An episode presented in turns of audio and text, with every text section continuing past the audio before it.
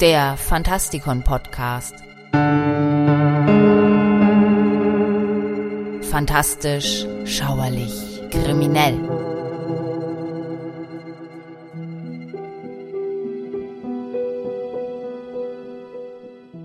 Das viktorianische Zeitalter dauerte von 1837 bis 1901 und war eine Zeit der zunehmenden Industrialisierung, der Erfindungen und des Empires. Zum Zeitpunkt des Todes von Königin Victoria im Jahre 1901 war das britische Empire das größte, das die Welt je gesehen hatte, und ein Viertel der Weltbevölkerung waren britische Untertanen. Wir schauen uns heute einmal zehn merkwürdige Dinge an, die es in dieser Epoche zu bestaunen gab. Mein Name ist Michael Percampus und hier sind zehn interessante Geschichten über das viktorianische Leben.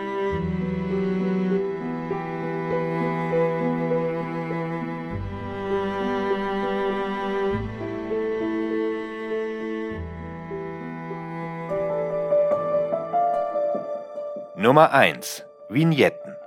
Wenn wir darüber nachdenken, wie das Leben vor 150 Jahren aussah und welche Unterhaltungsmöglichkeiten die Viktorianer hatten, ist die Liste ziemlich kurz. Es gab kein Fernsehen, das Kino befand sich in einer sehr frühen Entwicklungsphase und war eine kommerzielle Einrichtung. Es gab auch kein Radio. Eine beliebte Form der Unterhaltung war das Verkleiden in Kostüme und das gegenseitige Posieren in einer sogenannten Vignette oder einem Tableau vivant. Das bedeutet lebendes Bild. Das klingt unschuldig, aber stellt euch vor, könnt ihr euch eure Großmutter vorstellen, wie sie sich als griechische Waldnymphe verkleidet auf einem Tisch im Wohnzimmer räkelt, während alle applaudieren? Die Vorstellung ist in der Tat gruselig, aber für die Viktorianer war das völlig normal und ein angemessener Zeitvertreib. Nummer 2. Armenhäuser. Armenhäuser, auch Arbeitshäuser genannt, waren von der Regierung betriebene Einrichtungen, in denen arme, gebrechliche oder psychisch kranke Menschen untergebracht werden konnten. Sie waren in der Regel schmutzig und bis zum Rand mit gesellschaftlich unerwünschten Menschen gefüllt. Zu jener Zeit galt Armut als unehrenhaft, da sie auf einen Mangel an der moralischen Tugend des Fleißes zurückzuführen war. Viele der Menschen, die in den Armenhäusern lebten, mussten arbeiten, um zu den Kosten für ihre Verpflegung beizutragen, und es war nicht ungewöhnlich, dass ganze Familien in der Gemeinschaftsunterkunft zusammenlebten. Das englische Armengesetz von 1601 begründete das Konzept der staatlichen Armenfürsorge und verpflichtete jede Gemeinde, für die Armen in ihrem Gebiet zu sorgen. Die Arbeitshäuser beflügelten natürlich die Fantasie der viktorianischen Schriftsteller, die diesen Ort als Papierpaläste bezeichneten. Nummer 3 der Londoner Nebel. In den 1850er Jahren war London die mächtigste und reichste Stadt der Welt. Aber es war auch die am stärksten überfüllte Stadt der Welt mit wachsenden Problemen wie Umweltverschmutzung und Armut, die ihre Pracht zu erdrücken drohten. Zu Beginn des 19. Jahrhunderts lebten weniger als eine Million Menschen in London, doch bis zu den 1850er Jahren konnte die Bevölkerung der Hauptstadt verdoppelt werden und Ende des 19. Jahrhunderts lebten 6,5 Millionen Menschen im immer größer werdenden Großraum Londons. In London lebte nun jeder fünfte Einwohner des Vereinigten Königreichs. Das London der viktorianischen Ära war berühmt für seine Pea-Supers, Nebel, der so dicht war, dass man kaum hindurchsehen konnte. Diese Erbsensuppe wurde durch eine Kombination aus Nebel von der Themse und Rauch von den Kohlefeuern verursacht, die ein wesentlicher Bestandteil des viktorianischen Lebens waren. Interessanterweise litt London schon seit Jahrhunderten unter diesen Erbsensuppen. 1306 verbot König Edward I. die Kohlefeuer wegen des Smogs. Im Jahre 1952 starben 12.000 Londoner aufgrund der Verschmutzung, was die Regierung veranlasste, den Clean Air Act zu verabschieden, der smogfreie Zonen schuf. Die viktorianische Atmosphäre in der Literatur und in modernen Filmen wird durch den dichten Smog natürlich bestens verstärkt. Und diese unheimliche Umgebung ermöglichte dann auch die Taten von Leuten wie Jack the Ripper.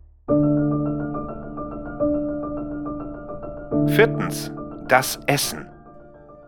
Das englische Essen gilt für manche auch zu den besten Zeiten als gruselig.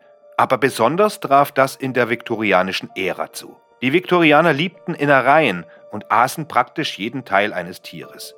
Das ist tatsächlich nicht ganz so ungewöhnlich, Aber für den Durchschnittsmenschen kann die Vorstellung, eine Schüssel mit Hirn und Herz zu essen, nicht gerade verlockend sein. Nichts wurde vergeudet. Ein Kalbskopf wurde gekocht, das Hirn wurde zu einer Soße verarbeitet und die Ohren wurden rasiert und dann frittiert. Denn niemand möchte schließlich ein Haar an seinem Kalbsohr finden. Oder nehmen wir gesäuertes Schweinegesicht.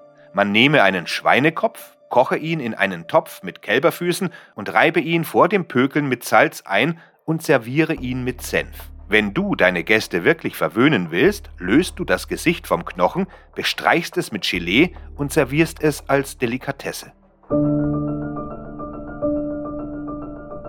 Nummer 5. Operationen.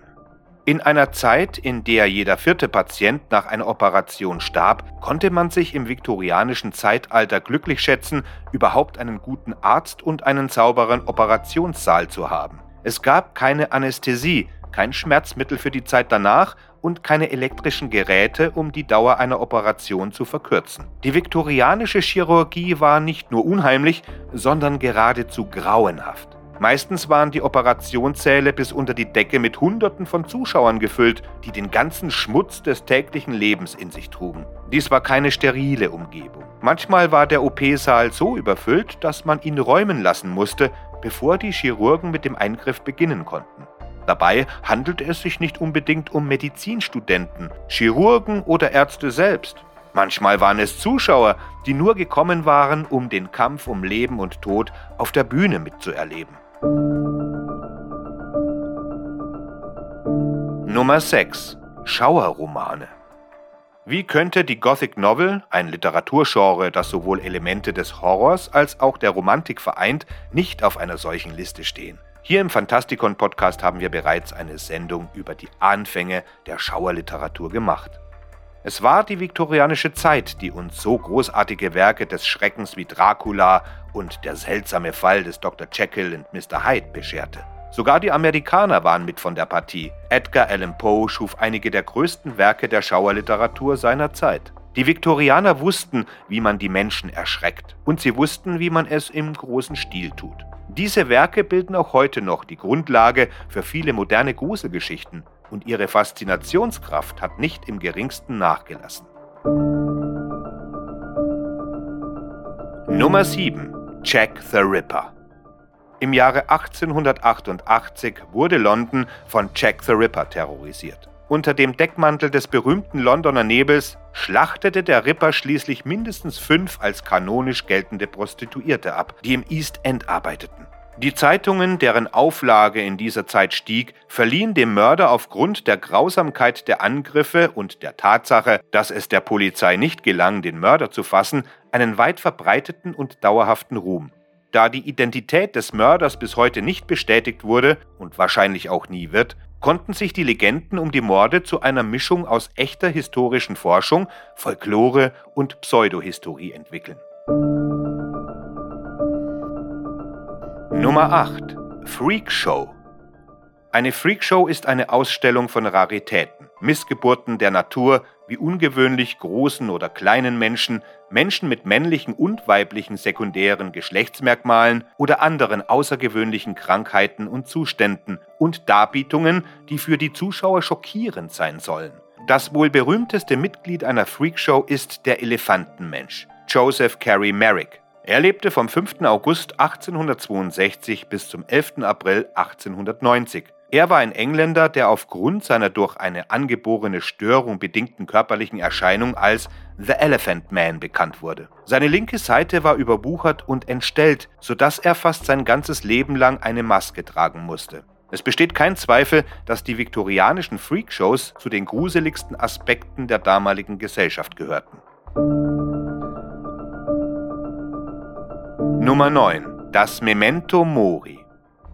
Memento Mori ist eine lateinische Redewendung und bedeutet, vergiss nicht, dass du sterben wirst. Im viktorianischen Zeitalter war die Kunst der Fotografie noch jung und sehr kostspielig. Wenn ein geliebter Mensch starb, konnten die Angehörigen den Leichnam in einer bestimmten Pose fotografieren lassen, oft mit anderen Familienmitgliedern zusammen. Für die große Mehrheit der Viktorianer war dies das einzige Mal, dass sie fotografiert wurden. Bei diesen Postmortem-Fotografien wurde der Eindruck des Lebens manchmal dadurch verstärkt, dass man die Augen der Person aufstieß oder die Pupillen auf den fotografischen Abzug malte, und bei vielen frühen Bildern wurden die Wangen der Leiche rosig gefärbt. Erwachsene wurden in der Regel auf Stühlen oder sogar in speziell angefertigten Rahmen postiert. Auch Blumen waren ein gängiges Requisit in der Postmortem-Fotografie aller Art. Auf einem der bekanntesten Bildern wird die Tatsache, dass das Mädchen darauf tot ist, dadurch noch deutlicher und gruseliger, dass die leichte Bewegung der Eltern dazu führt, dass sie aufgrund der langen Belichtungszeit leicht unscharf sind, während das Mädchen totenstill ist und somit perfekt scharf abgebildet wird. Wer ein Interesse daran hat, der kann sich das auf meiner Webseite der Veranda anschauen. Kommen wir schließlich noch zur Nummer 10. Königin Victoria selbst.